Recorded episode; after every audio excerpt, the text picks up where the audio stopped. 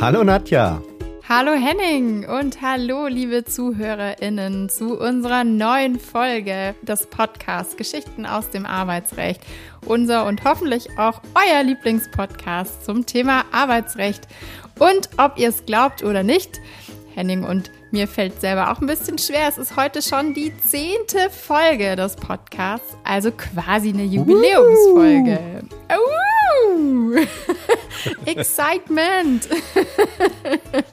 genau, und, und zur zehnten Folge habe ich mir natürlich ein richtiges Burner-Thema ausgedacht. es geht heute um das Thema Nebentätigkeit. Hm. naja, also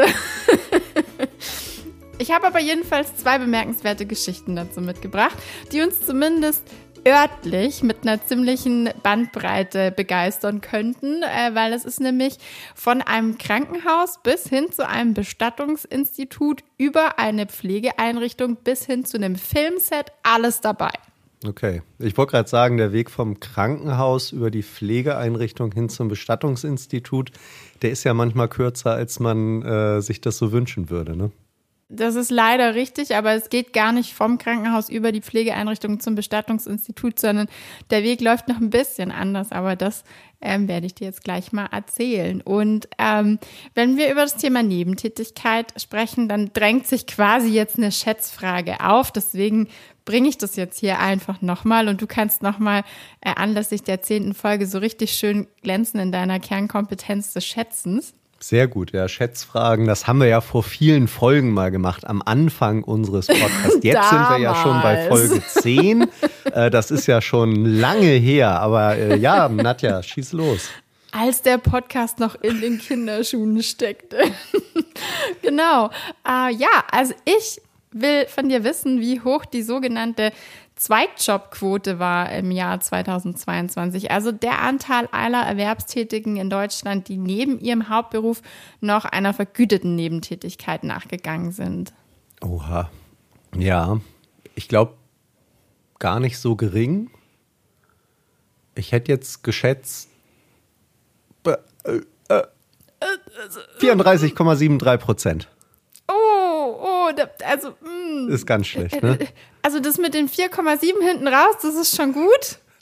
Und einfach die 30 streichen, ne? Dann und die drei streichen wir einfach. Wirklich? Ich finde es überraschend wenig Echt? auch. Ja, genau. Also, das ist eine Angabe vom Statistischen Bundesamt für das Jahr 2022 und ich finde, die kommt schon sehr, sehr niedrig daher, die Quote.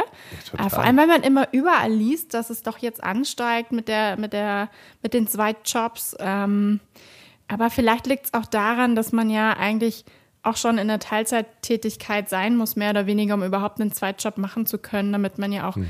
die ähm, Höchstarbeitszeiten nach dem Arbeitszeitgesetz gar nicht reißt. Also ich fand es auch überraschend wenig, mhm. ähm, aber immerhin von diesen äh, drei, drei Ziffern in deiner Schätzung waren zwei ja schon mal richtig gut. Ja, würde ich auch sagen. Also eigentlich nah dran, aber vielleicht lassen wir das jetzt mit den Schätzfragen einfach so. ich würde auch sagen, das war ein Thema Folge der ersten zehn Folgen und jetzt. Äh, ja. Können wir dann, können wir beerdigen und dazu passt ja jetzt auch meine erste Geschichte so ein bisschen in der es ja unter anderem auch um ein Bestattungsunternehmen gehen wird. Und da starten wir jetzt direkt mal rein. Elegante Überleitung, die werden auch immer besser. Zehn Folgen und zack, Beerdigung, Bestattungsunternehmen, zack. fertig, erste Geschichte, läuft. Das läuft. Sehr das gut. läuft. genau, aber bevor wir zum Bestattungsunternehmen kommen, startet die Geschichte erstmal im Krankenhaus. Und zwar mit unserem Kläger. Der ist nämlich Krankenpfleger gewesen in einem Krankenhaus und zwar im Funktionsbereich der Anästhesie. Mhm. Soweit, so gut. Gleichzeitig war der Kläger aber auch Gesellschafter eines Bestattungsunternehmens. Und das scheint so eine Art Familienunternehmen gewesen zu sein. Ich, ich, so. Nadja, ich rieche ein Geschäftsmodell. Ja, ja. Ich rieche also, ein ganz also interessantes Geschäftsmodell. Anästhesist, Bestattungsunternehmen als Gesellschafter. Mm, mm. Das ja? klingt, klingt äh, nach einer Geschäftsidee, ja, aber ich bin gespannt. Ja, krass. Schau, ich habe noch nicht mal den Sachverhalt erzählt und du weißt schon direkt, wo der Hase geht. hinlaufen hm, wird. Hm, ja. ne, tatsächlich, es ist eigentlich schon ziemlich auf den Punkt getroffen, weil, also für dieses Bestattungsunternehmen hat der Kläger dann halt auch gewisse Tätigkeiten ausgeführt Und dieses Bestattungsunternehmen hat dann irgendwann so eine neue Trauerhalle eröffnet und darüber hat die Lokalzeitung berichtet mit Foto und sämtlichem Drum und Dran. Und der Kläger wurde interviewt und dann hat er halt auch so ein bisschen berichtet, was er da so macht äh, in seiner Freizeit in diesem Bestattungsunternehmen. Und so hat dann auch das Krankenhaus von der Nebentätigkeit des Klägers erfahren. Mhm. Und die fanden das irgendwie nicht so dufte. Und dann hat man sich da so ein bisschen drüber auseinandergesetzt, ob das jetzt in Ordnung sei, dass der nebentätig als Bestatter tätig sein würde. Und dann war die Frage also quasi, ist Bestatten gestattet? Und das Krankenhaus hat halt gesagt, naja, also die Tätigkeit eines Bestatters ist jetzt irgendwie so ein bisschen unvereinbar mit der Tätigkeit eines Krankenpflegers. Und aufgrund dieses Artikels in der Lokalzeitung, der musste sich ja auch wahnsinniger Beliebtheit erfreuen haben, dieser Artikel, sei jetzt der Pflege auch schon mehrfach von Patienten darauf angesprochen worden, auf seine Bestattertätigkeit. Und das sei so unangenehm gewesen, dass er jetzt auch im Dienst sein Mitarbeiterschild schon gar nicht mehr tragen dürfe mit dem Namen, um da jetzt einfach eine Identifikation mit dieser Bestattungstätigkeit zu vermeiden. Nachvollziehbar. Ja, weiß ich irgendwie noch nicht, weil so, also Krankenhaus und Bestattung so unschön ist, irgendwie hat es ja doch eine gewisse Verbindung auch. Und, ja, aber ich glaube, äh, wenn du so mit einer schweren äh, Krankheit irgendwie auf die Station kommst und weißt, du musst da auch ähm, äh, irgendwie ins, in, in den Tiefschlaf gelegt werden, um operiert zu werden, da gibt es ja eh Leute, die dann Angst haben, dass sie nicht wieder aufwachen. Und wenn du mhm. dann weißt, das ist doch der Ene mit der neuen Trauerhalle da aus dem ja, Bestattungsunternehmen. Also das kann ich schon nachvollziehen, dass da der ein oder andere Patient sagt, ja. weiß ich nicht, ob das jetzt so die beste Idee ist. I don't know. Ja, also das Krankenhaus hatte da auch ziemliche Bedenken und der Krankenpfleger hat dann äh, gesagt, naja gut, aber ich möchte jetzt schon, dass ihr mir diese Nebentätigkeit im Umfang von fünf Stunden pro Woche hättet ihr die gern gehabt, genehmigt. Und da soll es vor allem gehen um Trauergespräche, um Einsargungen, um Überführungen und so Bürotätigkeiten. Hm. Und ähm, weil man sich da so uneins war und äh, die Frage dann auch gar nicht so klar gewesen zu sein schien, ist der Fall dann auch schlussendlich sogar vom BAG gelandet. Das heißt, insgesamt drei Instanzen haben sich also mit der Frage beschäftigt, ob das jetzt in Ordnung sei, dass der Kläger nebenberuflich als Leichenbestatter tätig war. Und das BAG hat gesagt, nope, das darf er nicht. Also da werden jetzt wirklich die berechtigten Interessen des Arbeitgebers erheblich beeinträchtigt. Und die hatten zwei Argumente im Wesentlichen, warum das so war. Und ähm, ja, Henning, Du hast ja schon vorhin ganz spitzfindig äh, mal einen rausgehauen. Was, was, glaubst du denn, was könnte das BAG gesagt haben? Was, was genau könnte an dieser Nebentätigkeit die berechtigten Interessen des Arbeitgebers, also des Krankenhauses, beeinträchtigt mhm. haben? Also ich meine, ein Beispiel finde ich ja, ist da naheliegend ein Argument, dass man eben tatsächlich sagt, okay, das ist in der Außendarstellung schwierig für ein Krankenhaus, wenn eben jemand dort arbeitet, der Bestattung macht und ähm, insofern vielleicht der ein oder andere Patient ähm, einfach Sorge hat, dass da ein geschäftliches Eigeninteresse äh, irgendwie durchschlägt. Und es gibt ja leider tatsächlich so Fälle in äh, Krankenhäusern immer mal wieder, dass auch irgendwelche sogenannten Todesengel da auftreten und irgendwelche Leute ja. totspritzen. Und das kann ich schon nachvollziehen, dass man da als Krankenhaus Sorge hat und sagt, okay, ähm, den Anschein wollen wir gar nicht erst erwecken und deswegen finden wir das irgendwie schwierig, dass der da eine Bestattungsgestattung von uns bekommen soll. Bestattungsgestattung. Ähm, also insofern, das kann ich nachvollziehen. Das weitere zweite Argument mh, hm, weiß ich dann tatsächlich nicht. Also da müsste man schon sehr makaber irgendwie hergehen und sagen, okay, der verknüpft dann vielleicht seine, er bringt dann vielleicht tatsächlich seine Arbeitsleistung nicht mehr so gut und ähm, versucht da sein Nebengeschäft zu fördern, aber das finde ich schon ziemlich weit hergeholt. Also insofern ja. weiß ich nicht, was, was sie noch vorgebracht haben. Ja, aber die hingen tatsächlich auch so ein bisschen zusammen. Das geht beides so in die gleiche Richtung. Also das eine war wirklich genau das, was du gesagt hast. Da hat das Gericht gesagt, das wäre jetzt eher so eine unglückliche Verquickung der beiden Tätigkeiten, weil irgendwie doch zu befürchten stünde, dass der öffentliche Eindruck entstehen könne, dass hm. da vielleicht jemand ähm, die hauptberufliche Tätigkeit als Krankenpfleger dazu nutzen würde, vielleicht einfach auch Angehörige im Krankenhaus, wenn dann tatsächlich mal jemand verstirbt, ähm, darüber zu informieren. Ist meine Karte.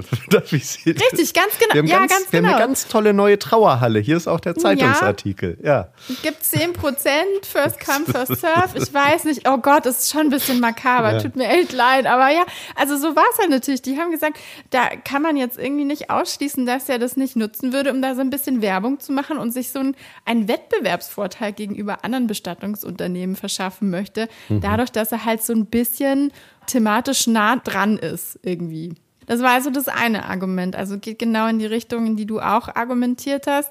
Und das zweite hattest du eigentlich auch schon angesprochen. Und zwar ist es der Zielkonflikt der beiden Tätigkeiten. Und das finde ich irgendwie ganz auch, auch so ein bisschen mhm. spannend formuliert. Ja, weil, also, was ist nun mal Inhalt und Ziel der Tätigkeit eines Krankenpflegers? Das ist eher so Erhaltung von Leben mhm. und Gesundheit.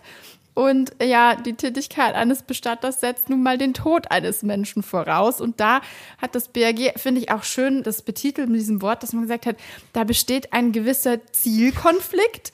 Und es, also jetzt können halt auch nicht ausgeschlossen werden, dass Patienten, fand ich auch ein schönes Wort in dem Zusammenhang, dann etwas irritiert sein, mhm. ob es dem Kläger denn gelänge, diesen Zielkonflikt für sich auch aufzulösen. Ja, okay. Also wirklich quasi so, hm, dass es vielleicht genau einfach kein so ein gutes Gefühl macht den Patienten, wenn sie wissen, äh, was der Kläger nebenberuflich macht und ähm, ja, und auch, also das fand ich eigentlich auch ganz interessant, jetzt mal vom rechtlichen Aspekt her, dass das Gericht auch gesagt hat, es kommt jetzt gar nicht darauf an, ob das wirklich so ist, sondern allein mhm. die Tatsache, dass sozusagen die öffentliche Meinung in diese Richtung gehen könne, könnte schon schädigend sein für den Arbeitgeber und dazu führen, dass vielleicht sogar Patienten gar nicht mehr in das Krankenhaus kommen, um sich einfach dieser Gefahr gar nicht auszusetzen oder dieser Möglichkeit gar nicht auszusetzen, dass sie da an den leichenbestattenden Krankenpflege geraten. Und deshalb war das dann nix mit der Bestattertätigkeit, war. Also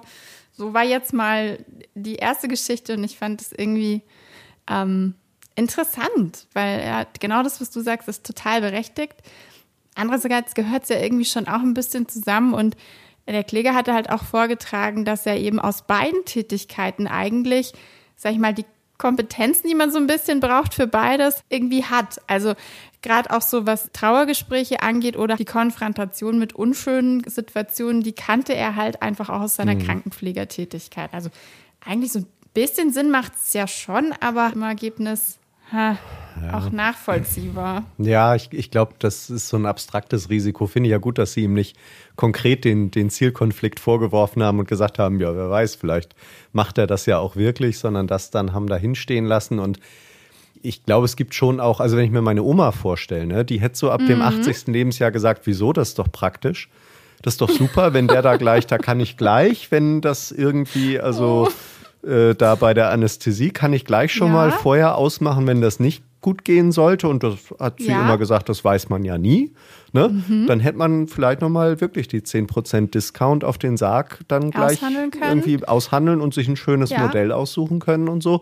Ich glaube, da gibt es schon Leute, die das gut gefunden hätten, aber wahrscheinlich äh, ist es dann doch die Mehrheit, die irgendwie sagt, ah, nee, muss ich, hm. muss ich jetzt doch nicht miteinander verbinden unbedingt, irgendwie wenn ich komisch. irgendwie, weiß ich nicht, mir meinen gebrochenen Arm äh, operieren lasse oder so.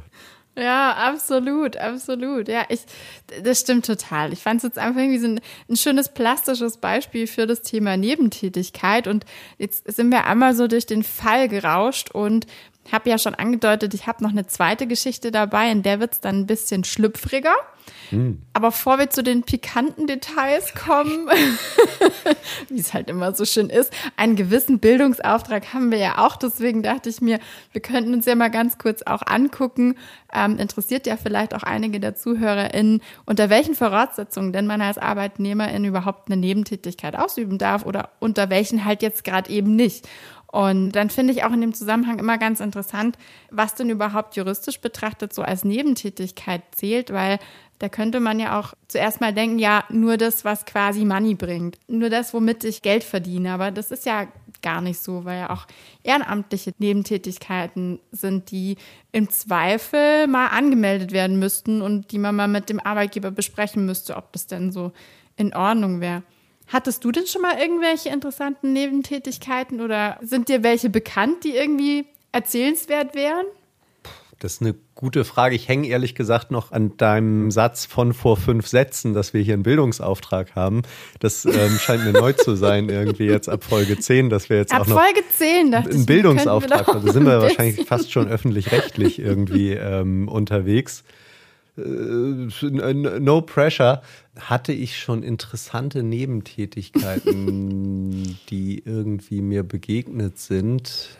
Mm, nee, fällt mir tatsächlich jetzt ad hoc gar nicht so viel ein, wo ich jetzt sagen würde, das ist jetzt wirklich interessant. Also was wirklich interessanter ist, sind ja manchmal so Fälle, wo Leute arbeitsunfähig sind angeblich und dann bei irgendwelchen, ja. was man im weitesten Sinne ja auch als Nebentätigkeit begreifen könnte, dann erwischt werden. Also krankgeschrieben mhm. und weiß ich nicht, bauen irgendwo am Haus des Bruders mit oder ähm, letztens hatten mhm. wir einen Fall, mhm. ähm, da hat derjenige dann als Gastgeber ein Weintasting mhm. veranstaltet, aber also ein, ein kommerzielles für einen, äh, für einen Weinhersteller in einer Lokalität war er dann Gastgeber dieses äh, Weintastings. Mhm. Das war aber keine genehmigte Nebentätigkeit, Aha. davon wusste man gar nichts, sondern äh, das war dann äh, eine inoffizielle und ähm, trotz Krankheit offenbar durchführbare Nebentätigkeit. Ja, aber mehr äh, muss ich sagen, kann halt ich tatsächlich. gut fürs Gemüt, für die Seele und für die Psyche. Möglicherweise, ja. Ja, aber mehr kann ich dir tatsächlich da im Moment aus dem Stegreif nicht, nicht liefern. Vielleicht fällt mir, fällt mir ja im Laufe der Folge noch was ja, ein ich bin und voll dann gespannt. schrei ich dazwischen. Oder du wirst inspiriert von der zweiten Geschichte und dann hast du da auch noch was mhm. zu erzählen. Das wäre natürlich interessant. Aber du hast auch gerade schon gesagt, die Nebentätigkeit mit dem kommerziellen Wine-Tasting war halt jetzt nicht genehmigt. Und da ist ja dann eigentlich auch die Frage, ja, muss ich dann als Arbeitnehmerin überhaupt eine Nebentätigkeit anzeigen bei meinem Arbeitgeber oder brauche ich dafür überhaupt eine Genehmigung? Wie, wie läuft es denn? Und da muss man dann jetzt mal ein bisschen genauer hingucken. Also da empfiehlt sich dann zu schauen, was gibt es denn für Regelungen dazu? Steht dazu was im Arbeitsvertrag oder gibt es einen Tarifvertrag oder eine Betriebsvereinbarung, die dazu was sagt und die einschlägig ist? Aber ganz grundsätzlich gilt, dass ähm, auch wenn jetzt nichts geregelt ist, dass es keine Pflicht gibt, sich da eine Genehmigung zu holen vom Arbeitgeber. Und das finde ich ja eigentlich auch schon mal ein spannender Fakt vielleicht. Allerdings ist es so, dass wenn diese Nebentätigkeit, wie jetzt auch in unserer ersten Geschichte, die Interessen des Arbeitgebers potenziell beeinträchtigen können, dann muss man halt die doch anzeigen. Also dann ist man schon verpflichtet. Und, und wann, Henning, wann darf jetzt der Arbeitgeber sagen, nee, also schön, dass du mir das jetzt anzeigst, aber da bin ich, da habe ich jetzt was gegen, das gefällt mir nicht. Wann, wann darf er das denn sagen? Kann er das einfach so grundlos machen oder wann, was sind so Gründe, warum der Arbeitgeber sagen kann, das geht nicht? Naja, ich glaube, ähm, du hattest es ja schon angesprochen, auch beim vorherigen Fall, dass eben immer eine Beeinträchtigung der Interessen des Arbeitgebers hm. irgendwie gegeben sein muss und das kann dann schon unterschiedliche Gründe haben, ne? dass man sagt, das schmälert die Reputation, also irgendwie in der mhm. Außenwirkung ist das irgendwie abträglich, wenn mein ähm, Anästhesiepfleger eben gleichzeitig Bestatter ist.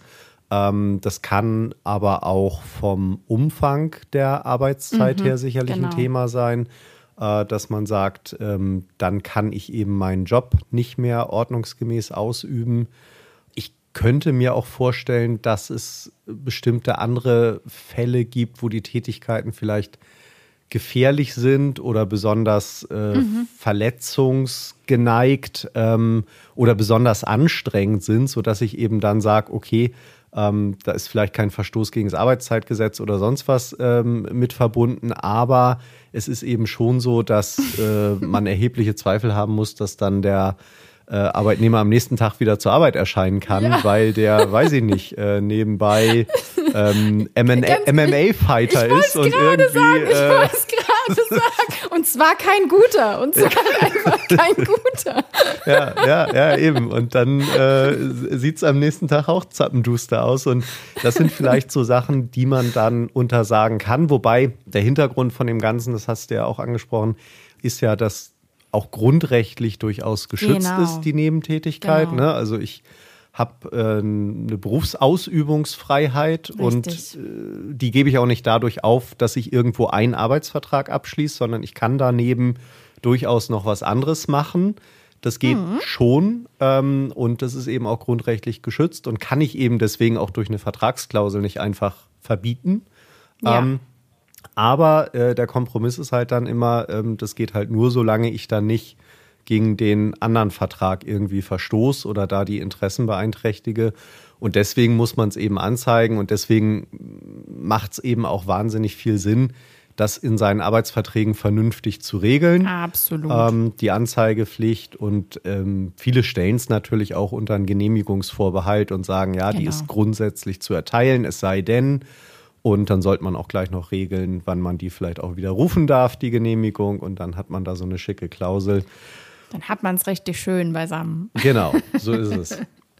Ja, es ist genauso, wie du sagst. Und auch ein Klassiker, äh, warum eine, eine Nebentätigkeit nicht funktionieren könnte, ist, wenn es einfach eine Wettbewerbstätigkeit ist. Da hat der Arbeitgeber ja dann auch ein Interesse dran zu sagen, so machen wir das nicht. Aber im Grunde ist, es genauso, wie du sagst. Und genau, nachdem wir jetzt sozusagen hoffentlich für heute den Bildungsauftrag erfüllt haben, check. und, und noch einmal in Folge 10, äh, einfach weil es so schön ist, nochmal sagen können, auf die Frage, darf ich oder darf ich nicht, wie immer, es kommt halt drauf an.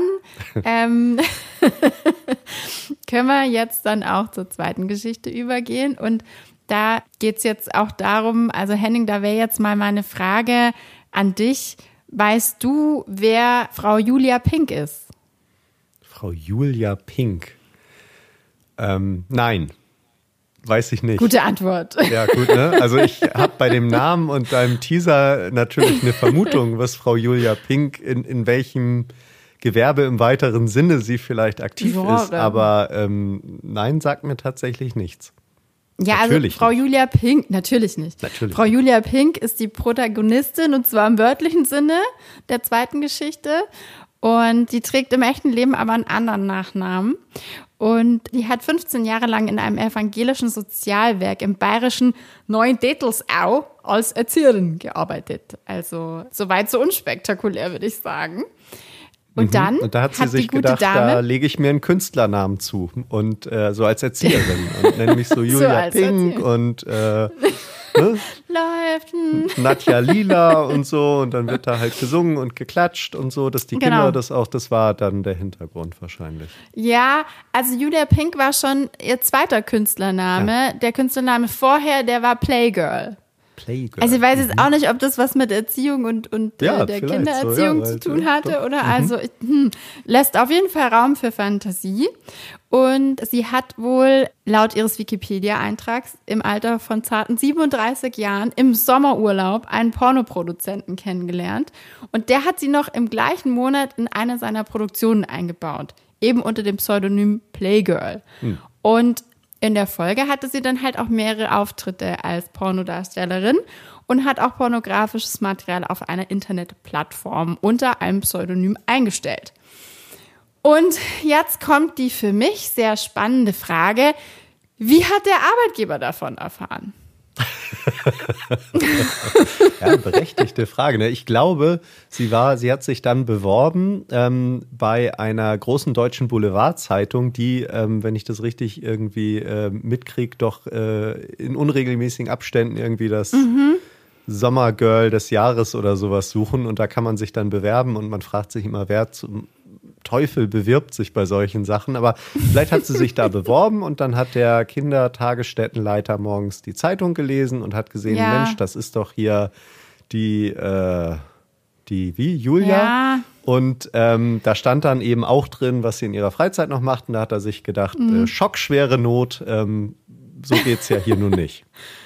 Ja, Sodom und Gomorra, Sittenverfall. Ja, ähm, äh, ja wäre eine Möglichkeit gewesen, aber nee, sie hat tatsächlich einfach nur, also sie war einfach nur Darstellerin in diesen Filmchen und die waren auch nur auf dieser Plattform, auf einer wohl sehr einschlägigen Plattform zu sehen. Und man liest auch in dem Urteil, zu dem der Fall geführt hat, liest man, dass es wohl ein Bekannter eines Freundes, einer Mitarbeiterin und so weiter und so weiter. Aber ja, also ein Bekannter eines Mitarbeiters hätte das wohl wie auch immer entdeckt und sie erkannt und dann Meldung gemacht. Und so hätte dann jetzt also auch die Diakonie als ihr Arbeitgeber von ihrem Hobby oder ihrer nebenberuflichen Tätigkeit erfahren. Mhm.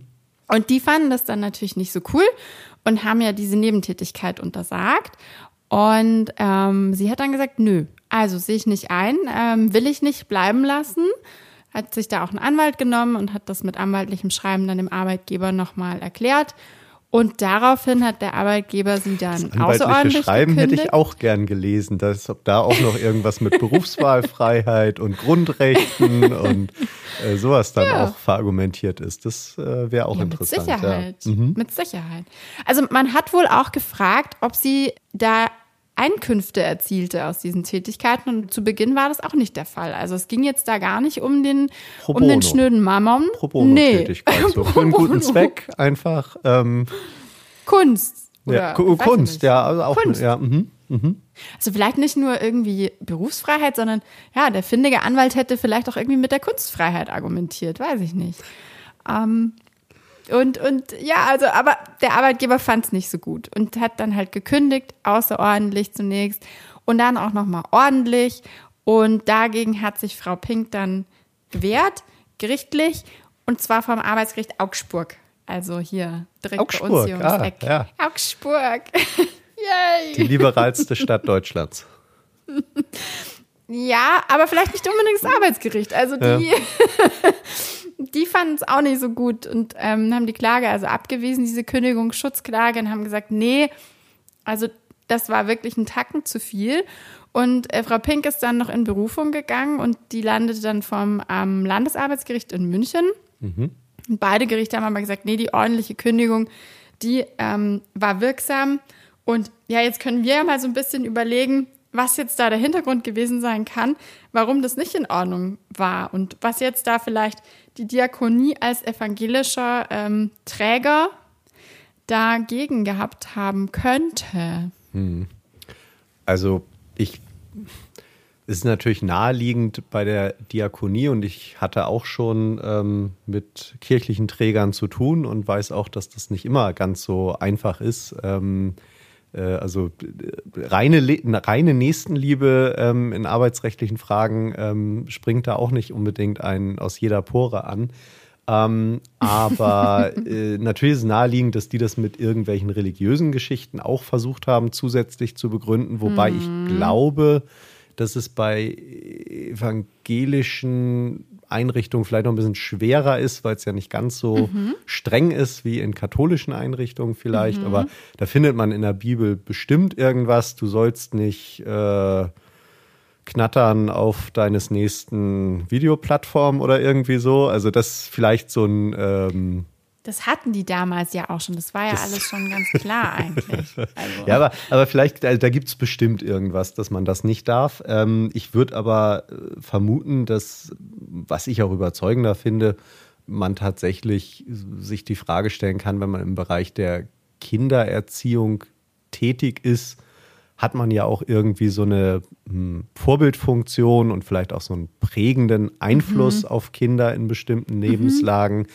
Und ähm, vielleicht, dass es dann eine ähnliche Argumentation ist wie bei unserem äh, Bestatter, ähm, mhm. dass man sagt, es kommt gar nicht drauf an, ob sie jetzt nun tatsächlich einen schlechten Einfluss mhm. auf die Kinder äh, hat, weil kann man natürlich schon sagen, warum soll das jetzt zwingend der Fall sein? Das eine ist was, was sie in ihrer Freizeit macht und deswegen kann ja äh, trotzdem eine ganz tolle Erzieherin sein und da irgendwie äh, Kinderlieder singen und was weiß ich was machen. Das eine hat ja nicht zwingend mit dem anderen was zu tun, aber es könnte natürlich bei den Eltern der Eindruck entstehen, wenn sich das mhm. rumspricht, wenn jetzt die Eltern auch Bekannte haben, die das sehen und denen das erzählen, dass die dann sagen, okay, das ist uns aber irgendwie, das, da haben wir Sorge, das wollen wir für unsere Kinder nicht und dass das dann eben geschäftsschädigend für die Diakonie ist.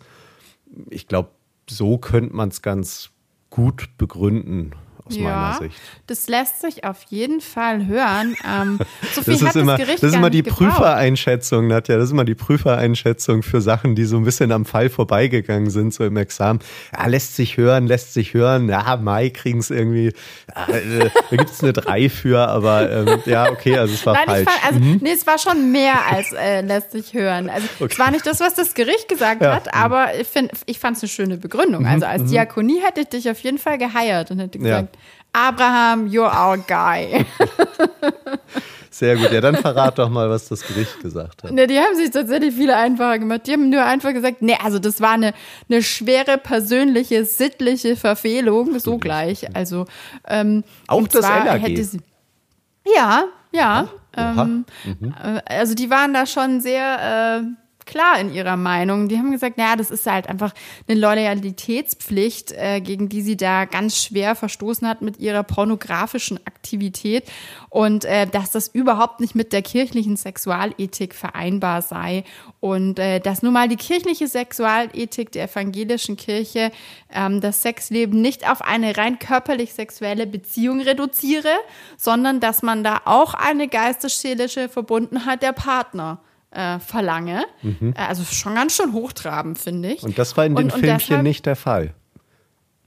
Das ist, das ist so jetzt aber geworden. wirklich die spannende Frage. Ja. Haben die sich so intensiv mit der Thematik ja. beschäftigt, dass sie die auch angeguckt haben, ausgewertet haben und sich da auch eine Meinung zu gebildet haben? Ja, weil das kann ja, ja durchaus sein, dass das auch das kann ja darum richtig. ging, so mit. Korrekt. Ja. Nur weil die Frau Pink vielleicht nackelig war in den Filmen, heißt es ja nicht, dass da keine geistig-seelische Verbundenheit da gewesen sein könne. Also ich ja. sehe schon. Wir hätten beide Seiten gut ja, vertreten total. können in dem Fall. Mhm. Mhm. Ja, aber so einfach haben die sich dann tatsächlich gemacht und ich fand es noch ein bisschen spannend zu sehen. Also Frau Pink hat sich da äh, wirklich ähm, mit Kräften gewehrt und hat sogar noch äh, auch äh, wohl Schriften und, und Briefe zitiert, äh, in denen es ja auch darum ging, dass man wohl diese kirchliche Sexualethik auch in der evangelischen Kirche eigentlich ein bisschen auflockern wolle und auch mhm. die Diskriminierung von Prostituierten äh, ein bisschen der entgegenwirken wolle und da ein bisschen offener werden wolle. Und in dem Zusammenhang fand sie es dann nicht so ganz passend, dass man ihr da ihre äh, pornografische Freizeitaktivität äh, äh, versagen wollte. Aber ähm, so ist es halt nun mal im sehr, äh, sage ich mal, ein bisschen konservativen Bayern. Da war dann keine Chance für Frau Pink und ihre Nebentätigkeit. Und ja, leider, also die Kündigungen, die waren dann wirksam nach beiden, nach der Meinung beider Gerichte. Mhm. Und weil ich schon auch interessiert war, was ist mit Frau Pink geworden. Ähm, die ist jetzt Sängerin. Also, Nein, schlechter Scherz. ja, erzähl. Ja, also, also wenn Pink aus Neun Dettelsau wäre, dann will ich aber mal hinfahren. Who knows? Who knew vielleicht eher. Ja, ja. Heißt der Titel nicht so. ähm, genau. Nee, aber also man kann auf Wikipedia lesen, dass sie äh, wohl jetzt oder dass sie wohl sehr erfolgreich war dann auch in ihrer äh, Pornokarriere und und ist, glaube ich, auch immer noch. Und ähm, da auch wohl zu Awards eingeladen wird. Also sie scheint da zumindest jedenfalls ihre äh, Bestimmung gefunden zu haben. Und ähm, ja, ich hoffe einfach, dass das jetzt für sie dann retrospektiv äh, auch die, die richtige Geschichte war. Und ich meine, sie war immerhin 15 Jahre dort angestellt bei der Diakonie. Also war jetzt nicht so, dass man da äh, sich nach ein paar Monaten schon leichtfertig getrennt hatte, sondern das war schon irgendwie eine gewisse Beschäftigungsdauer, die äh, signifikant ist. Und ähm, ja, man sieht mal, wofür so ein Sommerurlaub alles gut sein kann, ne? Wollte ich auch vorhin sagen, klassischer Sommerurlaub, lernst einen Pornoproduzenten kennen und zack. Ne? Aber man muss ja ehrlicherweise sagen, Nadja, ich weiß nicht, hast du einen Wikipedia-Eintrag? Nee, eben, ja, deswegen. Also, also sie scheint es wirklich zu Berühmtheit gebracht zu muss haben. Muss man dadurch. so sagen, ne? Also das aber nicht jeder. kann man den nicht selber erstellen? Das mag sein. Ich glaube, die werden aber dann auch nach einer Zeit wieder äh, runtergenommen ah, okay. und gelöscht, wenn das nicht relevant ist. Das ist, glaube ich, noch schlimmer. Also ich glaube, sich selber einen hm, Wikipedia-Eintrag zu erstellen, der dann wegen fehlender Relevanz gelöscht wird, ich glaube, das ist schon das ist schon ein harter Schade. Schlag. So Sonst hätte ich dir jetzt ne? einer stellt, so als ja, berühmter ja. Mhm. Podcaster einfach auch. Ja, klar, nach zehn Folgen ist das auch. Nach zehn Folgen ist man etabliert am Markt, Da steht dann auch wahnsinnig viel drin. Also das Podcaster hat zehn Folgen gemacht. Ähm, ja. nee, aber das ist eine schlechte Idee, weil dann mhm. können wir ja auch den ZuhörerInnen in den nächsten Folgen gar nicht mehr so viel noch erzählen, links und rechts über dich. Mhm. Und dann äh, würden wir vielleicht ZuhörerInnen verlieren. Deswegen machen wir das lieber nicht und lassen in jeder Folge immer noch so ein paar weitere Details über äh, dich einfließen, die es dann so spannend machen, dass die ZuhörerInnen weiterhin dranbleiben. Ja, der Apropos, ähm, also gesprochene Wikipedia-Beitrag, ne? genau. Aber dann äh, jetzt, nachdem die zweite Geschichte ja dann auch durch ist, keine einschlägigen Erfahrungen im Nebentätigkeitsbereich jetzt bei dir? Nee, also weder bei mir selber noch in meiner beruflichen Praxis, aber ich habe eine geile Geschichte, die ich noch zum Abschluss erzählen kann, ähm, weil das tatsächlich ähm, ein ganz, ganz witziger Fall war, den ich noch als Student mitbekommen habe. Da habe ich äh, auch eine Nebentätigkeit ausgeübt. Insofern passt Aha. das hier zu. Ich habe in einer. Ich, ich, bin sehr gespannt. Ich habe in einer Aber Kanzlei in, gearbeitet. Aha, okay, ist ja schon mal gar nicht so branchenfremd. Hat also nichts mit Pornobranche zu tun, weil dann würde ich noch kurz, ja. um zumindest die Pornobranche mhm. abzuschließen, noch kurz äh, zwei Side-Facts nennen. Ähm, in Vorbereitung auf den Fall oder auf unsere heutige Aufnahme, auf unsere heutigen Geschichten, habe ich gesehen, dass es tatsächlich gar kein Einzelfall ist mit diesen pornografischen Nebentätigkeiten. Mhm. Die Fälle dazu, die sind aber schon sehr, sehr alt, teilweise Mitte, Ende der 90er. Und zwei davon fand ich zumindest erwähnenswert. Da hatten wir nämlich einmal eine Finanzbeamtin, mm, und zwar hat die die Sonderprüfung gemacht und die war nebenher ein bisschen als Domina beschäftigt. Ähm, Nebenher fand man nicht gut. Mhm. Aber das passt ja auch irgendwie. Das finde ich jetzt wieder sehr, also sehr artverwandt. Also Prüferin Witzig, beim also Finanzamt also, und Domina genau. ist, glaube ich, das ist richtig. Das hat eine Nähe. Genau. Also ich meine, es heißt ja auch Staatsdienerin. Also das, ich weiß jetzt auch nicht. Aber da war man auch, also der Fall ist vom Verwaltungsgericht gelandet und das hat dann tatsächlich zu einer, zu einer Degradierung geführt hm. der Sonderprüferin, ja, weil sie da so ein bisschen In welchem dominiert hat wohl. In, im, ja. Also äh, im, im Staatsdienst dann ist sie so. zur Staatsdienerin degradiert worden, degradiert aber Domina wurde. durfte sie bleiben und da andere Leute ja. degradiert. Okay. Mhm. War so, ihr, glaube ich, so lieber. Ungefähr. Ja, und dann hat man noch gefunden, und den fand ich auch noch spannend, so eine swingende Grundschullehrerin. Also eine Grundschullehrerin, die in ihrer Freizeit noch einen Swingerclub betrieben hat. Hm. Und das, da hat man auch gesagt, nee, das passt irgendwie auch überhaupt ja. nicht zusammen. Und ähm, ich fand es halt irgendwie spannend zu sehen, dass es, wenn es ums Thema Nebentätigkeiten geht, dann jetzt mal abgesehen von unserem leichenbestatteten Krankenpfleger, die meisten Fälle eigentlich sich so ein bisschen darum drehen. Und naja, fand ich jetzt ein bisschen spannender als die Frage, ob man nebenher Zeitung austragen darf. Mhm. Deswegen habe ich mir mal die ausgesucht und jetzt bin ich noch sehr gespannt auf deine abschließende Geschichte zum Thema Nebentätigkeit während des Studiums in der Kanzlei. Ja, also ich, ich muss erst mal sagen, Nadja, ähm, ich finde, du hast wunderbar die Kurve gekriegt und wir haben heute mal umgekehrtes Erwartungsmanagement betrieben. Also normalerweise ähm, reißen wir unsere Folgen ja mit einem Clickbaiting-Teaser an und ähm, reißen die Leute vom Hocker. Du hast dich einleitend fast schon ein bisschen entschuldigt, dass du jetzt mit der Nebentätigkeit heute um die Ecke kommst. Aber ich muss sagen, die Folgen äh, oder die Geschichten, die du mitgebracht hast, also wirklich super äh, interessant und ähm, auch mal ein bisschen was anderes, wie es unsere ZuhörerInnen vielleicht auch gewohnt sind ja von uns, dass wir jetzt nicht ähm, mit dem Lehrbuchfall kommen, sondern mit so ein bisschen ähm, ja, witzigeren, abseitigeren Geschichten. Und das hätte ich tatsächlich jetzt gar nicht erwartet, dass das, ähm, dass das so lustig wird heute. Und, ja, das freut ähm, mich sehr, insofern, dass ich dich da überraschen konnte. Ja, sehr, sehr gut gemacht. Ähm, äh, vielen Dank dafür. Und Schön. ich revanchiere mich gern mit einer kleinen Geschichte, ähm, die wirklich so passiert ist und die ich zumindest dann anonymisiert und verkürzt wiedergeben will. Ich habe während des Studiums eben in einer Kanzlei nebenher mhm. gearbeitet mhm. ähm, und habe dort so ja, juristische Aufgaben schon wahrgenommen. Und einer unserer Mandanten, äh, der kam, das spielt eher im ländlichen Raum in mhm. Schleswig-Holstein. Und mhm. ich kannte dort die Dörfer und Kleinstädte, ähm, um die das da so geht, die kannte ich auch alle ganz gut. Ja. Ähm, und der kam eben da zu uns in die Kanzlei und sagte, ja, er hätte da so ein kleines Problem. Ähm, und zwar wäre die Polizei bei ihm gewesen und hätte mhm. halt ähm, Sprengstoff beschlagnahmt. Und okay. ähm, ja, das wäre jetzt nicht so gut und da hätte er jetzt ein Strafverfahren und da müsste er sich jetzt verteidigen und da sollten wir ihn dann unterstützen.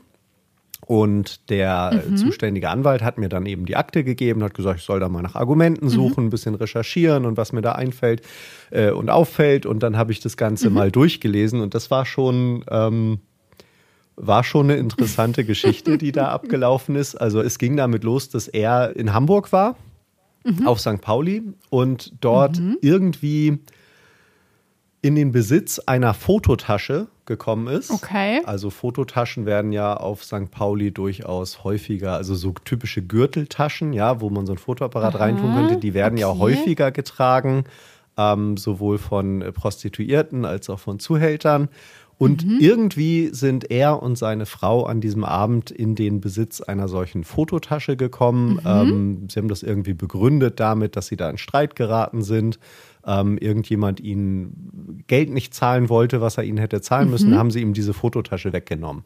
Und erst zu Hause haben sie die dann aufgemacht und haben festgestellt, oha, da ist ja gar nicht Geld drin, da ist ja Sprengstoff drin. Und was man dann so macht, wenn man eine Fototasche mit Sprengstoff zu Hause hat, ja. also auch mit einer größeren Menge, was würdest du dann machen, Nadja, wenn du sowas hättest?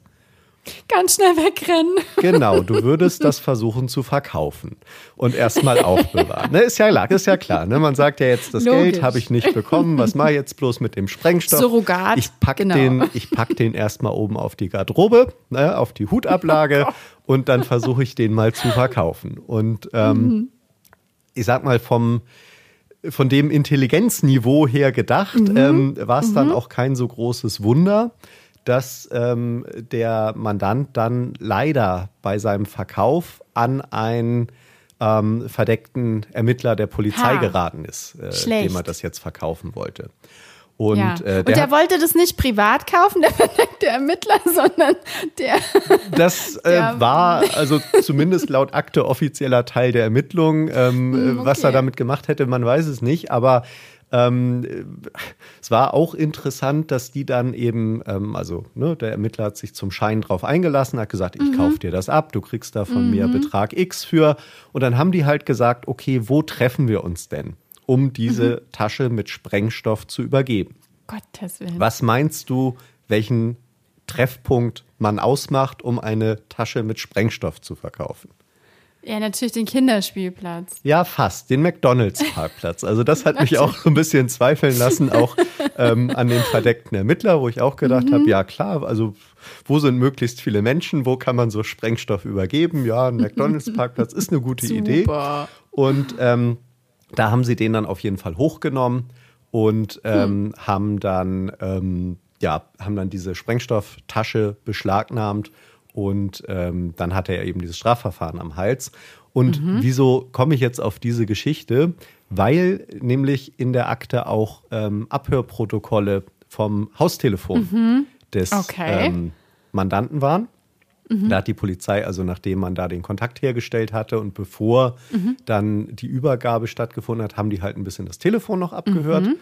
Und aus diesen Telefonmitschnitten wurde dann deutlich, dass die Dame des Hauses ja. im Haus, in dem sie ja. mit ihrem Mann und ihrem zwölfjährigen Sohn wohnte, ein ja. sogenanntes Etablissement betrieben Aha. hat.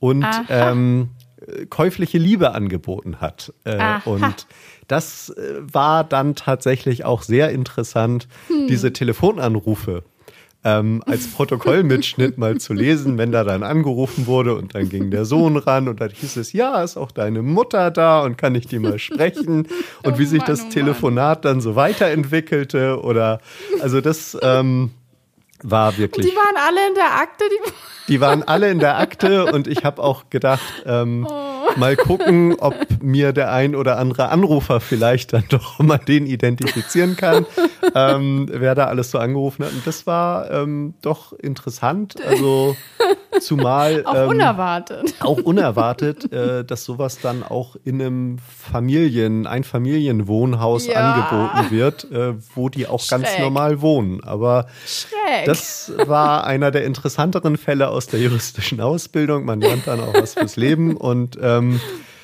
ja, seitdem ähm, habe ich auch immer so ein bisschen mulmiges Gefühl, wenn ich so Fototaschen sehe, weil ich immer denke, naja, also jetzt weiß man auch, was darin aufbewahrt wird. Aber ja, vielleicht als, ja, cool. als, als Abrundung zum Schluss. Mir sehr gut gefallen. Ja. Mir sehr gut gefallen. Und ähm, ich finde ja auch, man sieht ja auch so ein bisschen vielleicht ähm, vielleicht finden die, der ein oder andere Zuhörer oder die ein oder andere Zuhörerin ja auch gefallen dann so ein bisschen an der juristischen Tätigkeit, weil man ja auch irgendwie ganz gut mitbekommt, was da so alles über einen Schreibtisch wandern kann. Und äh, also ich könnte mir vorstellen, es gab langweiligere Fälle, an denen du gearbeitet hast. Das, das stimmt, ja. Also es gibt ja schon tatsächlich so ein paar interessante Fälle, die einem so im Laufe der Zeit ähm, wirklich über den Tisch laufen, wo man äh, sich dann doch äh, ja, die Augen reibt und denkt, okay, das ist schon wirklich krass, das hätte ich jetzt nicht gedacht. und ja, mal gucken. Also vielleicht ähm, finden wir ja in den nächsten zehn Folgen weitere Ansatzpunkte, äh, wo man dann noch die ein oder andere interessante Geschichte mehr aus dem Nähkästchen ziehen kann. Aber die Unbedingt. fand ich auf jeden Fall das war ein sehr schönes Nähkästchen. Mhm. Das hat mich auch beeindruckt, hat mir sehr gut gefallen und war ja auch quasi ein gutes Warm-up, weil jetzt äh, bist du ja quasi schon wieder drin im Geschichten erzählen, weil in der nächsten Folge bist ja du auch wieder dran mit Geschichte erzählen. Das ist korrekt. In der nächsten Folge bin ich wieder dran und vielleicht, weil wir ja nun heute schon mit Überleitungen geglänzt haben, Nadja, mhm. und zeigen, dass wir jetzt in zehn Folgen also wirklich eine Menge gelernt haben, ist das auch eine gute Überleitung ähm, zu unserer unserem Abschlussteil mit der mhm. ähm, Feedback-Möglichkeit, weil mhm. ich nämlich mhm. tatsächlich in der nächsten Folge auch Feedback aufgreifen möchte, was wir bekommen haben. Und uh. ähm, das tatsächlich eine gewisse Anregung für diese Folge gewesen ist. Und äh, insofern ähm, nochmal der Hinweis auch an der Stelle, wir freuen uns weiterhin über Feedback jeder Art. Ähm, konstruktives Feedback, ähm, Beleidigungen, Beschimpfungen oder auch natürlich Sprengstoffgeschichten. Sprengstoffgeschichten, Lob. Also ähm, tatsächlich über Feedback, wie wir uns noch verbessern können in diesem Podcast und sehr gern auch über Geschichten, über Hinweise ja. auf irgendwelche interessanten Entscheidungen. Vielleicht auch solche, die man sonst eher mal übersieht, weil sie vielleicht nur beim Arbeitsgericht gespielt haben und gar nicht veröffentlicht werden. Also wer da ähm, eine interessante Geschichte hat und meint, die sollten wir hier vielleicht mal im Podcast zum Besten geben, immer gern. Ähm, am besten per E-Mail an die Adresse mhm. podcast.lutzabel.com. Und ähm, ja, dann lesen wir das und dann schauen wir, ob wir was draus machen können. Ja, unbedingt. Wir freuen uns total und ich bin jetzt schon sehr gespannt auf deine nächste Geschichte und auf das Feedback, das zu deiner nächsten Geschichte geführt hat. Und ja, dann, dann würde ich sagen, für heute lassen wir es gut sein ähm, und mhm. beschließen die Folge. Ich bedanke mich ganz herzlich bei dir fürs Zuhören und Mitmachen, fürs investigative, vorausschauende Erraten, worum es in der Geschichte gehen würde, direkt nach Sekunde zwei. und ähm, hat mir Spaß gemacht, wie immer. Und äh, wir schicken natürlich auch einen großen Dank und äh, liebe Grüße an unsere ZuhörerInnen und freuen uns wie immer auf Feedback und wünschen euch alles Gute, sagen vielen Dank, tschüssi und bye bye. Ciao, bis zum nächsten Mal. Ciao.